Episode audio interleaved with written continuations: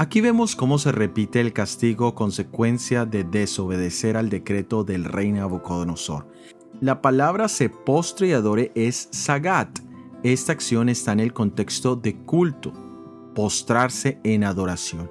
Esta palabra es usada en el libro de Isaías en el capítulo 44, en los versículos 15, 17 y 19, y en el capítulo 46, versículo 6, siempre refiriéndose a la adoración a ídolos.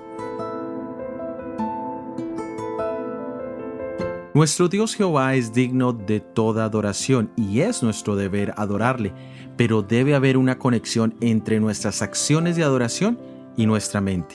Dios desea que las acciones sean una expresión de nuestro entendimiento y de la decisión de nuestro corazón. En Éxodo capítulo 4 versículo 31 leemos, Y el pueblo creyó y oyendo que Jehová había visitado a los hijos de Israel y que había visitado su aflicción, se inclinaron y adoraron. Los ancianos israelitas reconocieron que el poder de Dios estaba en las acciones de Moisés y Aarón, y que solo el Dios de Israel podía hacer semejantes actos. Al entender esto, procedieron a adorar a Dios al postrarse. Su adoración expresaba agradecimiento y humildad, ya que Dios había cumplido su palabra de liberarlos de la esclavitud de Egipto.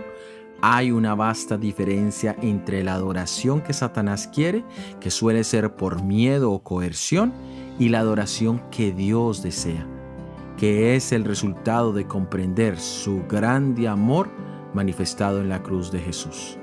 Soy Óscar Oviedo y este es el devocional Daniel en 365 días.